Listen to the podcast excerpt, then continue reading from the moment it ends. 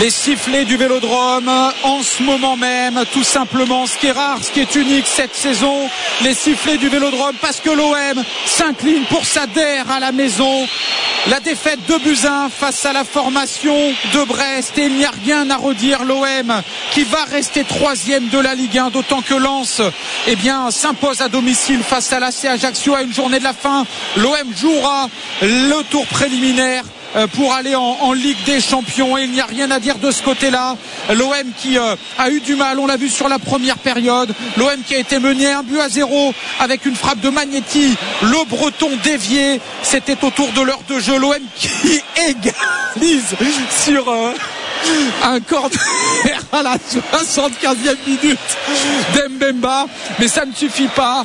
On rit jaune ce soir sur l'antenne de France Bleu Provence parce que dans la foulée, eh les Bretons marquent un deuxième but qui résume la saison de l'OM à domicile par Madi Camara. Les Marseillais qui passent à côté alors que c'est un soir de fête. On célèbre les héros de 93. Mais ce soir, l'OM n'était pas au niveau comme sur cette fin de saison. Une troisième défaite en quatre matchs. Et ça, ce n'est pas normal quand on est l'Olympique de Marseille qui mérite cet OM de terminer troisième de la Ligue 1 après une prestation pareille.